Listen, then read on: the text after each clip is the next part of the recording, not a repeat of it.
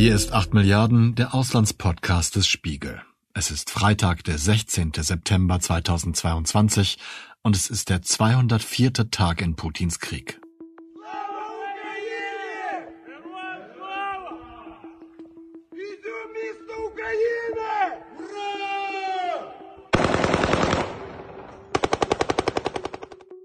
Diese Szene fasst für mich die erstaunlichen Ereignisse der vergangenen Woche zusammen. Hoch oben auf einem Gebäude in der ostukrainischen Stadt Isium halten ukrainische Kämpfer die Landesflagge in die Höhe und rufen Ruhm der Ukraine. Dann schießen sie in die Luft.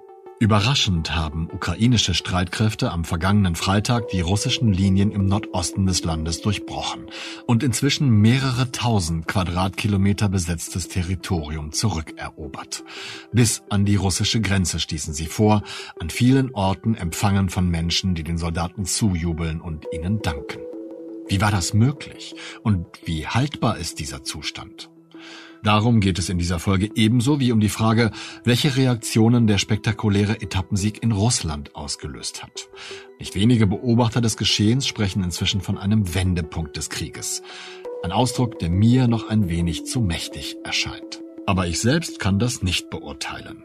Und deswegen habe ich in dieser Folge zum einen am Freitagmorgen mit meinem Kollegen Oliver Imhoff gesprochen, der sich in militärischen Belangen viel besser auskennt als ich und zum anderen mit meiner Kollegin Christina Hebel, unserer Moskau-Korrespondentin, die ich am Donnerstagnachmittag erreicht habe, als sie gerade in der russischen Stadt Belgorod angekommen war, nicht weit von der Grenze zur Ukraine entfernt. Leider ist etwas mit ihrer Aufnahme vor Ort schiefgelaufen, daher hören wir Christina nur über die Aufnahme, die ich von unserem Gespräch in Hamburg gemacht habe. Die Soundqualität könnte besser sein, aber ich finde, man kann sie dennoch gut verstehen. Man kann hier nur noch mit dem Zug hinfahren.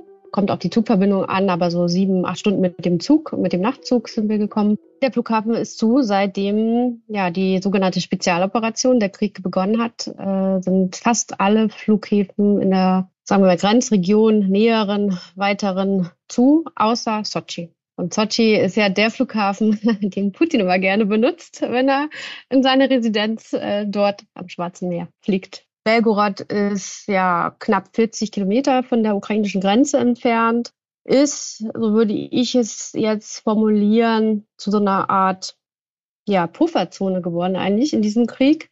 Also wir sind ja in der Lage jetzt in der Situation, wo die ukrainischen Truppen den Nordosten wieder unter ihre Kontrolle gebracht haben und bis an die Grenze vorgerückt sind. Damit haben sie ihre Grenze wieder unter Kontrolle auf ihrer Seite.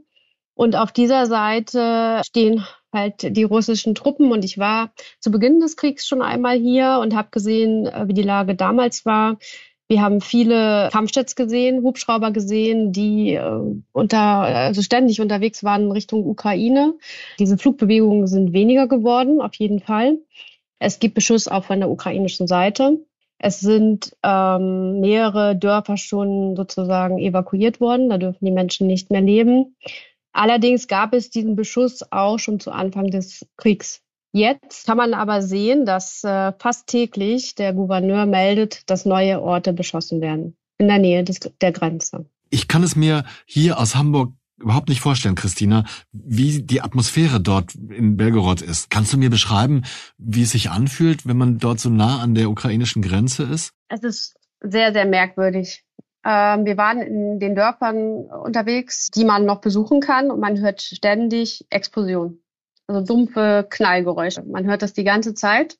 Und dann hört man zwischendurch äh, so ein plötzliches, sehr, sehr lautes Zischen.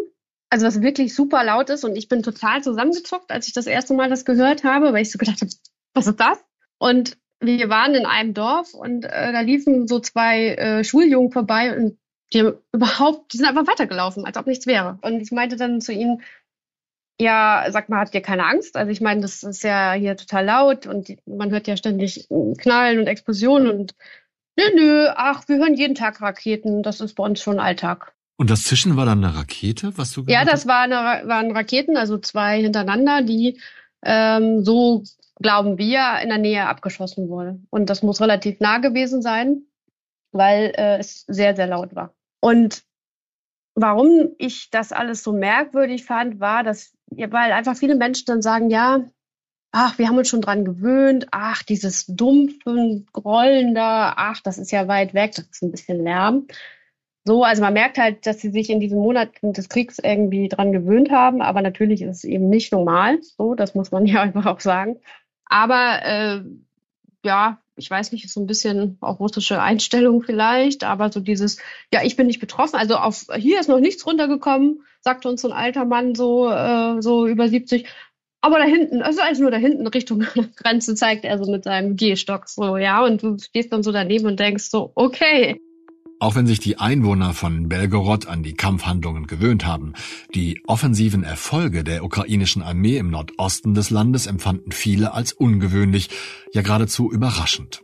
Mit meinem Kollegen Oliver Imhoff habe ich darüber gesprochen, wie dieser Erfolg zustande kommen konnte. Zuerst wollte ich jedoch von ihm wissen, wie sich die aktuelle Situation am Freitagmorgen, eine Woche nach Beginn der Offensive militärtaktisch darstellt. Also man kann aktuell sehen, dass sich die Lage ein bisschen stabilisiert hat. Also im, im, Norden bei Kharkiv oder jetzt schon Richtung Donbass fast versuchen die Ukrainer immer noch weiter durchzubrechen, sind da jetzt aber erstmal vorläufig gestoppt worden. Äh, Im Donbass gibt es auch immer mal kleinere Sondierungsangriffe, nennt man das. Also die, die Frontlinie ist ja relativ lang und die versuchen dann an gewissen Stellen durchzubrechen, weil sie wissen, dass dann vielleicht eine Schwachstelle der Russen sein könnte. Äh, und im Süden ähm, gibt es momentan auch keine entscheidenden Geländegewinne, weil das Wetter war schlecht die letzten Tage. Es gab ja noch einen Angriff der Russen auf den Staudamm am, am Inhulet und ähm, dadurch wurde, wurde der Vormarsch da auch ein bisschen gestoppt. Das ist ganz gut, dass du den Süden ansprichst, denn die ukrainische Führung hat ja wochenlang über die bevorstehende Offensive im Süden gesprochen. Und jetzt äh, kam für mich zumindest sehr überraschend die Rückeroberung im Nordosten. Waren diese häufigen Ankündigungen ein Ablenkungsmanöver? Kann man das so sagen? Ja und nein, würde ich sagen. Also es ist ja schon eine richtige Offensive im Süden auch. Das kann man ja sehen, die kämpfen auch weiter. Es ist jetzt da unten eher so ein langsamer Abnutzungskampf. Äh, aber die Ukrainer investieren da schon viel. Aber es scheint so zu sein, da gab es einen guten Bericht der New York Times, dass die, die Führung in Kiew wohl erst geplant hatte, in, nur im Süden anzugreifen. Dann haben sie das mit ihren internationalen Partnern durchgespielt, haben gesehen, dass das nicht viel Sinn macht und äh, haben sich dann für zwei kleinere Offensiven entschieden und haben das halt mit dieser Offensive im Süden vorbereitet. Einerseits als, als richtiger Angriff, andererseits auch als Ablenkungsmanöver und haben dadurch dann halt die Russen in den Süden gezogen. Ähm, und das waren vor allem Einheiten aus dem Donbass, aber auch aus dem Norden, dabei Kharkiv. Und dadurch fehlten den Russen dann Einheiten bei Kharkiv und dadurch ist dann auch dieser schnelle Durchbruch da oben gelungen. Hm. Also eine Kooperation von von äh, Intelligence hätte ich jetzt was gesagt, ne? mal die Anglizismen raustun. Also eine Kooperation von Nachrichtendiensten der westlichen Alliierten oder Verbündeten mit der Ukraine. Genau, von Nachrichtendiensten, aber anscheinend auch noch ein bisschen weitergehend von Kriegsplanern. Diese Ko Kooperation der Nachrichtendienste gab es ja auch vorher. Das hat ja auch wohl schon dabei geholfen, den ein oder anderen russischen General auszuschalten. Und das wurde jetzt nochmal intensiviert. Also die Ukrainer haben sich da wohl lange Zeit ein bisschen gesträubt, auch ihre Informationen weiterzureichen. Also das war quasi eine Einbahnstraße. Die, die Amerikaner und Briten, eventuell auch die Schweden, haben den Informationen gegeben, aber die Ukrainer haben nichts zurückgegeben. Und die Ukrainer haben das dann intensiviert, äh, haben ihre Informationen auch weitergegeben. Und dadurch wurde das Ganze nochmal besser und man konnte dann dadurch einfach russische Schwachstellen erkennen. Mhm. Jetzt, ich ziehe das Bild jetzt nochmal ein bisschen weiter. Es ist, kann aber auch sehr abseitig sein. Ähm, ich habe mich nämlich gefragt, wie die Attacken auf der Krim jetzt im Sommer und im Spätsommer da ins Bild passen. Gibt es irgendwelche Anzeichen, dass das auch damit zu tun hatte oder ähm, siehst du das anders? Definitiv. Also die Ukrainer haben quasi für, haben quasi monatelang schon das Feld da ein bisschen geebnet. Also nicht nur auf der Krim, sondern auch weiter hinter der Frontlinie. Da haben sie diese HIMARS Mehrfachraketenwerfer vor allem genutzt, äh, um da halt systematisch russische Logistik anzugreifen. Ähm, auf der Krim ging das ja noch ein bisschen weiter mit den Angriffen auf Luftwaffenstützpunkte und so weiter, was manche sagen, hätte jetzt auch eventuell geholfen, weil denen dadurch etwas die Luftunterstützung im Süden fehlt. Ähm, aber diese ganzen Angriffe hinter der Frontlinie haben halt einfach dafür gesorgt, dass die Russen enorme Probleme haben, Nachschub zu liefern, weil die, die Wege an die Front jetzt enorm lang geworden sind und deren Logistik ja eh schon nicht besonders gut war. Ich glaube, dieser Winter kann ein Wendepunkt werden und zur schnellen Befreiung der Ukraine führen. Wir sehen, wie die russischen Streitkräfte in verschiedene Richtungen fliehen. Hätten wir ein paar mehr Waffen, könnten wir unser Territorium noch schneller zurückholen. Sie kennen diese tiefe, raue Stimme inzwischen. Sie gehört dem ukrainischen Präsidenten Volodymyr Zelensky. Die russische Seite, hier in der Person von Igor Konaschenko, dem Sprecher des Verteidigungsministeriums, stellt die Geschehnisse natürlich ganz anders dar. Um die Ziele der Spezialoperation zur Befreiung des Donbass zu erreichen, wurde die Entscheidung getroffen, die russischen Truppen in den Regionen Balaklia und Isium umzugruppieren. In dieser Woche erschienen einige Berichte über russische Soldaten, die teils in Panik vor den heranrückenden Ukrainern geflohen seien. Bei Christina in Belgorod lässt sich das russische Militär davon nichts anmerken. Man sieht hier davon überhaupt nichts. Im Gegenteil, wir sehen hier sehr viel äh, Militär. In diesem Hotel, was eines der besseren ist, würde ich sagen, hier in Belgorod, wohnen ganz viele Militärs. Für wen sie tätig sind, was sie machen, kann ich dir nicht sagen. Sie haben nicht so richtig Abzeichen an ihren Uniformen und sie fahren auch Autos ohne Kennzeichen. Okay. So. Gleichzeitig sehen wir massiv äh, Militär im Gebiet, also auch äh, Belgorod äh, ist viel Militär unterwegs, Militärkolonnen mit Versorgungswagen für Benzin, Truppentransporter, Panzer haben wir gesehen. Also man sah viel Bewegung. Und man sah auch Nachschub an einem Bahnhof. Also Munition wurde geliefert, sehr offen.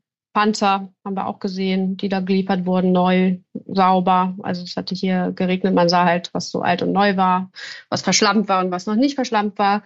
Man sieht sehr viele Zs, also dieses Unterstützungssymbol für, äh, für, für diese Kriegsoperation der Anteil der Menschen, die diesen Krieg unterstützt, ist sicherlich höher hier äh, in der Region. Das kann man schon so sagen. Der war auch schon höher, als äh, der Krieg begann. Obwohl ja äh, die Ukraine so nah ist, obwohl noch mehr Menschen hier Beziehungen zum Nachbarland haben. Nichtsdestotrotz die Unterstützung so groß für diesen Krieg.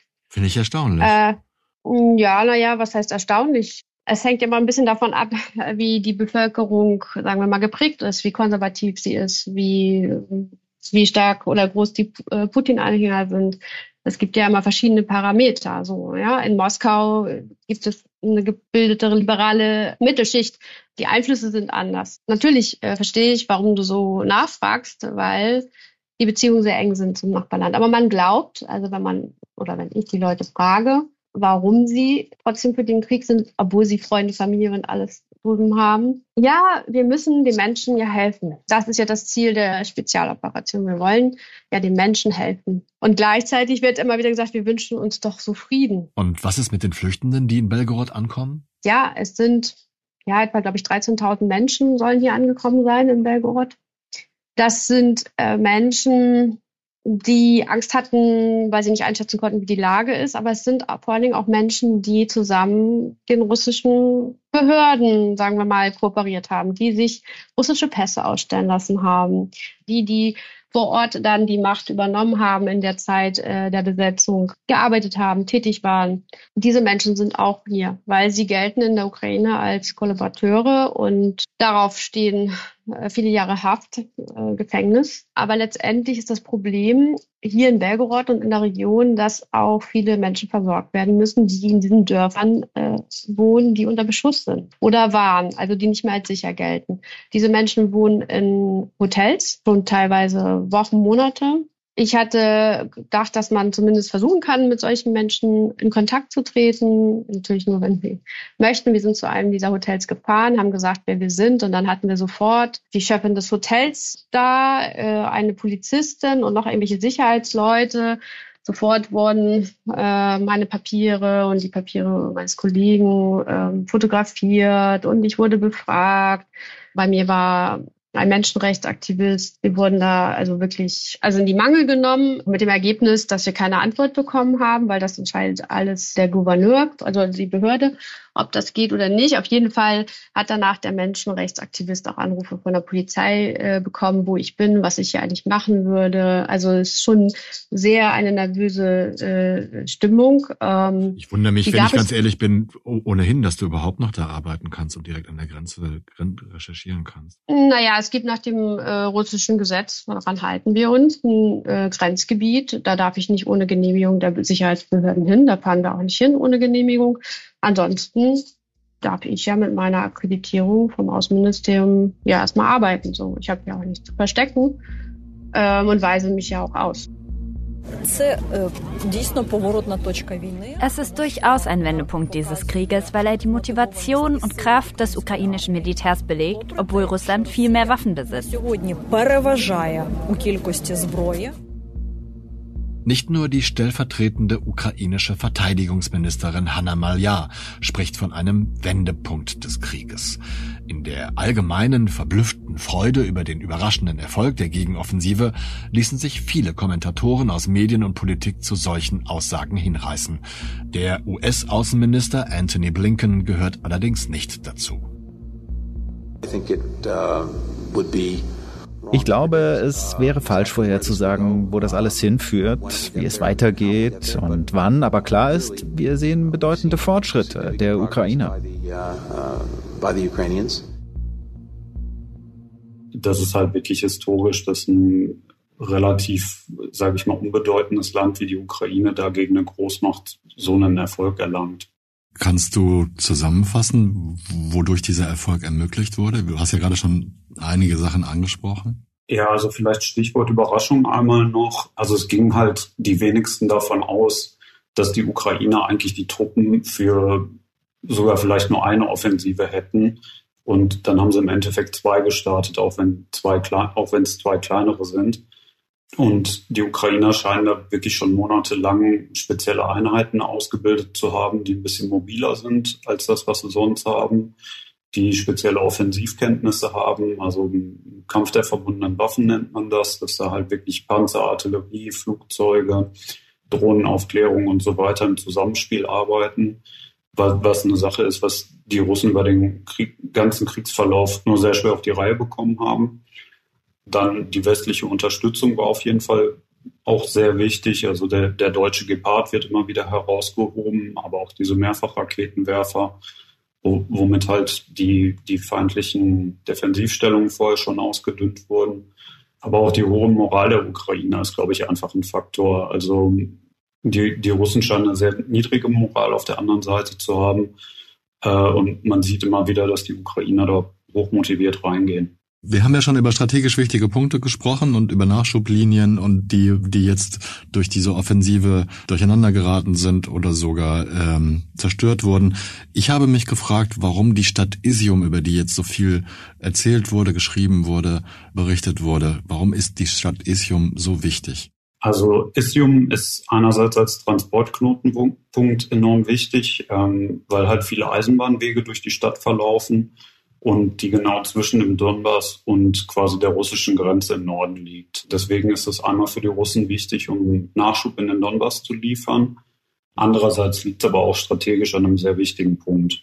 Äh, also Isium ist nördlich des Donbass und die Russen wollen ja mit ihrer Donbass-Offensive ähm, das komplett unter ihre Kontrolle bringen, schaffen das aber momentan nicht. Die Donbass-Offensive läuft ja mittlerweile schon seit Monaten.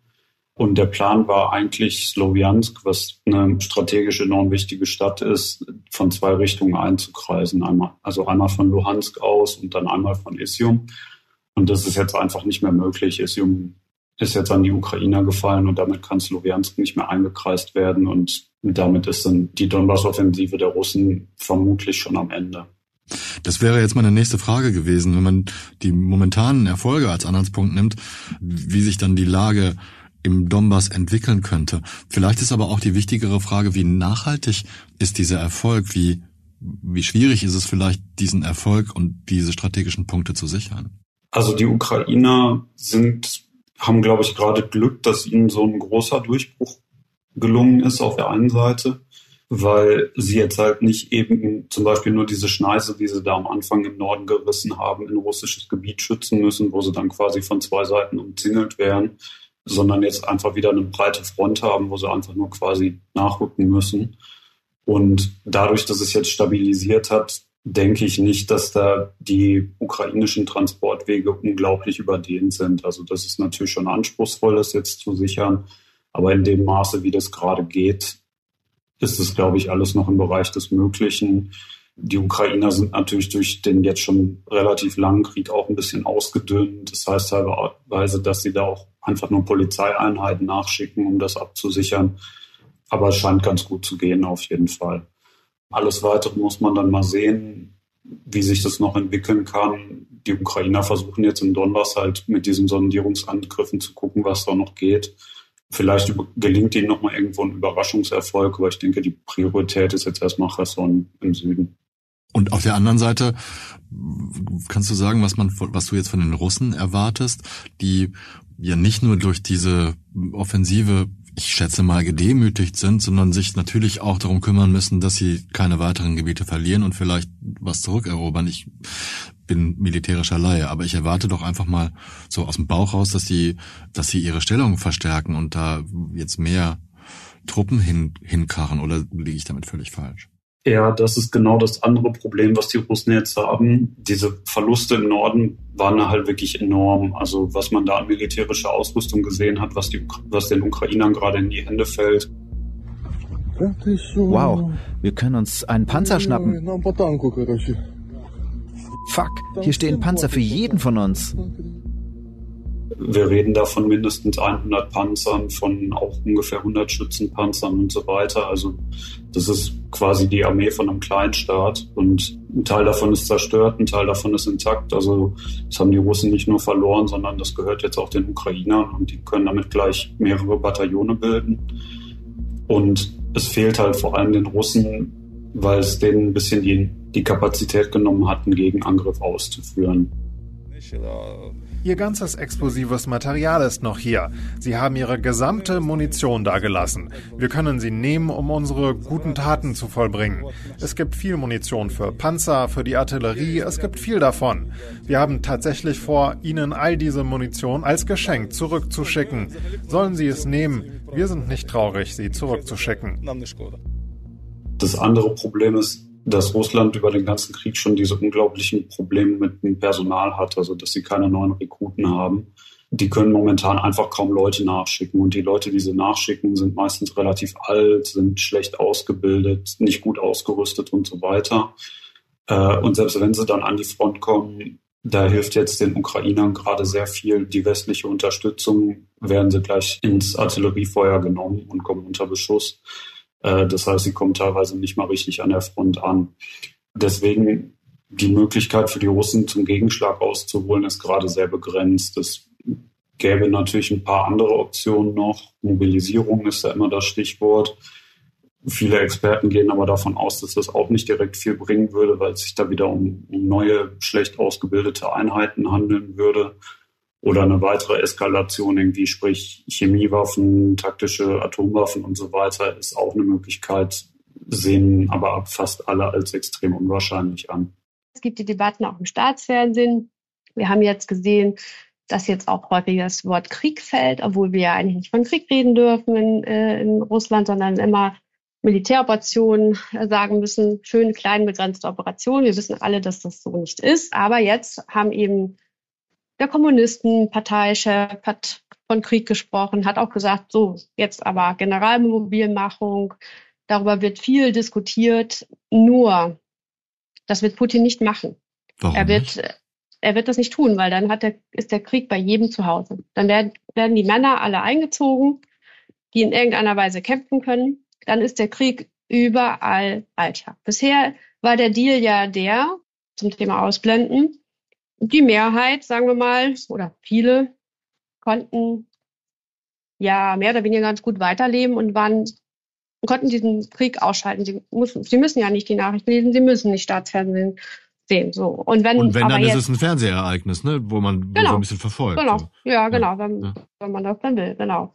Aber dann kann man nicht mehr unterscheiden, ob man will oder nicht, dann ist man nicht drin, mit drin. So. Und das, glaube ich, ist er nicht, diesen Schritt nicht bereit zu gehen, auch wenn er, wenn man seine Rhetorik sieht, wirklich in seiner Realität lebt, wenn ich das so sagen darf. Er ist auf so einer Mission. Er will, er will unbedingt seine Ziele in der Ukraine durchsetzen. Er will da ähm, ja die Kontrolle äh, äh erlangen und es wirkt nicht so, als ob er von diesem Kurs abweichen würde, ja. Also hast du, im Gegenteil. Hast du mhm. Beispiele? Entschuldige bitte, ich unterbreche dich heute die ganze Zeit, aber hast du, Be hast du Beispiele für diese Rhetorik, die du gerade angesprochen hast bei ihm? Fällt dir was ein dazu? Also ein bestimmter Satz oder so? Ja, wenn du mir kurz eine Minute gibst. Gebe ich dir, na klar. Wir hatten so Zitate, so schöne Putins Parallele, dieser Artikel. Hm. Ja, also soll ich mal zitieren? Ja, bitte, zitier mal. In der Ukraine ist die Macht schon vor langem in die Hände der, dieser extremen Nationalisten und Neonazis gefallen und sie üben einfach totalen Terror aus. Viele Menschen haben einfach Angst, den Mund aufzumachen und zu sagen, was ihrer Meinung nach dort wirklich vor sich geht. Dieses Zitat hat er in Vladivostok vor kurzem auf seiner Wirtschaftskonferenz äh, gesagt. Er hat dann auch gesagt, Zitat, wir haben nichts verloren und wir werden nichts verlieren. Der größte Gewinn ist die Stärkung unserer Souveränität. Ja, es findet eine gewisse Polarisierung statt, aber ich glaube, dass dies nur zum Vorteil ist, sowohl für die Welt als auch innerhalb des Landes selbst, weil alles Unnötige, Schädliche und alles, was unseren Fortschritt behindert, abgewehrt wird. Und dann schließt er diesen Absatz oder diesen Gedanken, wir haben keine militärischen Aktionen begonnen, wir versuchen sie nur zu beenden. Was heißt denn Souveränität? Und was heißt nicht verloren? Wir wissen von Tausenden ähm, russischen Soldaten, die bereits gefallen sind. So, und da finde ich so ein Zitat doch recht bemerkenswert. Und gleichzeitig zeigt es halt auch, dass er gewisse Menschen in seinem Land, also im, im Land, äh, nicht unbedingt mehr toleriert. Und das bedeutet auf gut Deutsch, dass die Repressionen meiner Meinung nach noch weiter anziehen werden. Welche Menschen könnte er damit genau gemeint haben? Er meint damit vor allem die Opposition, die ja bereits wesentlich ähm, eingeschränkt ist, indem dass viele ja schon das Land verlassen haben oder marginalisiert sind oder im Gefängnis sitzen. Und ich glaube, dass diese Repressionen, diese repressiven Gesetze weiter buchstabiert werden und dass wir weitere Gesetze bekommen werden. Und gleichzeitig wird nach außen hin der schöne Schein gewahrt. Während die ukrainische Offensive lief, feierte Wladimir Putin in Moskau den 875. Geburtstag der Stadt. Zwei Wochen zuvor wurde hier das Spaskaya Tower Music Festival and Military Tattoo begangen. Den Sound davon hören Sie im Hintergrund. In Moskau ist der Krieg weit weg. Genauso wie das Bewusstsein, dass in der Ukraine auch die eigenen Soldaten sterben. Und das soll bitteschön auch so bleiben. Die Mehrheit der Menschen will sich ablenken. Das sah man ja schon im Sommer über. Ja, das ist so und das ist auch für mich zum Teil echt schwer zu ertragen. Es wird auch zum Teil gezielt gemacht. In Belgorod äh, gab es über die letzten Monate sehr viele Festivals, Blumenfestival, irgendwelche Konzerte, auch Stadtgeburtstag. Es wurde hier alles sehr zelebriert. Äh, das Festival der Melone. Ich, also es gab verschiedene Sachen. Es wurde sehr viel hier gefeiert, sehr viele Millionen Rubel ausgegeben, wo Oppositionelle auch das, äh, die den Eindruck haben, das wird natürlich gemacht, um die Leute zu beruhigen. Andererseits gibt es da auch mittlerweile Kritik dran, ja, weil das wirkt doch etwas merkwürdig. Und ich muss auch sagen, diese Feuerwerke in Moskau, es gab nicht nur dieses lange große ähm, Stadtgeburtstag, sondern es gibt immer wieder auch kleinere. Man kann das auch als Privatmensch buchen. Ich weiß nicht, was das kostet, aber ich, ich, ich weiß nicht, ich bin jedes Mal fassungslos, wenn dann abends ein Feuerwerk da losgeht. Also es ist absolut surreal. Wenn man weiß, dass in der Ukraine Städte beschossen werden und Menschen sterben und äh, verletzt werden. Also ich finde das schwer zu ertragen. Bleibt die Frage, wie nachhaltig, wie entscheidend dieser Etappensieg der Ukraine wirken kann. Ob er wirklich jenen Wendepunkt darstellt, von dem so viele Menschen sprechen. Ob die zart keimende Kritik in Russland, wie sie beispielsweise einige Lokalpolitiker mit der mutigen Rücktrittsforderung an Putin geäußert haben, etwas bewirken kann.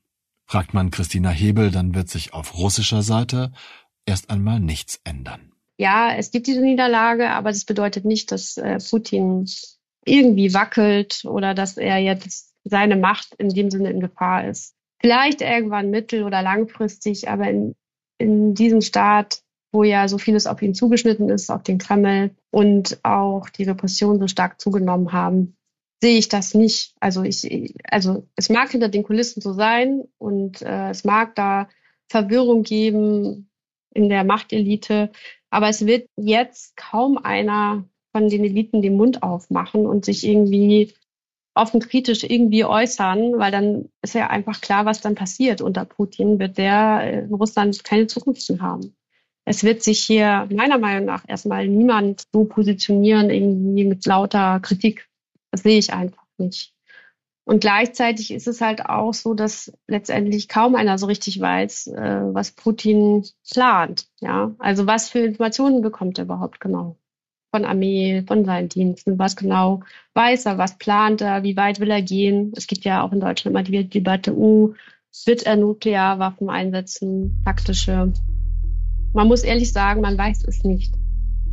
Es sieht nicht danach aus, dass er in irgendeiner Weise von seiner Spezialoperation der sogenannten der Ukraine absehen wird oder irgendetwas ändern wird.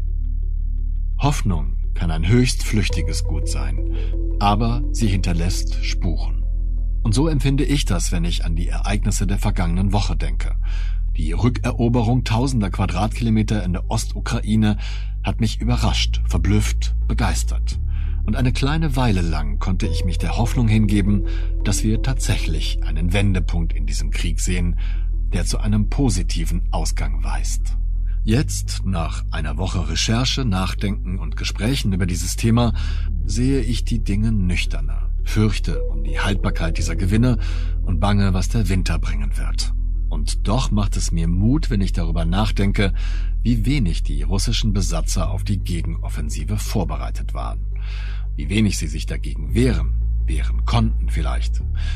Und wenn ich die Bilder betrachte, die zurückgelassenen Panzer und vor allem die Einwohner, die ihre eigenen Truppen vor Glück weinend empfangen und ihnen Brot, Kuchen und Obst schenken, dann kann ich die Hoffnung nicht verleugnen, die sich in dieser Woche bei mir angesammelt hat.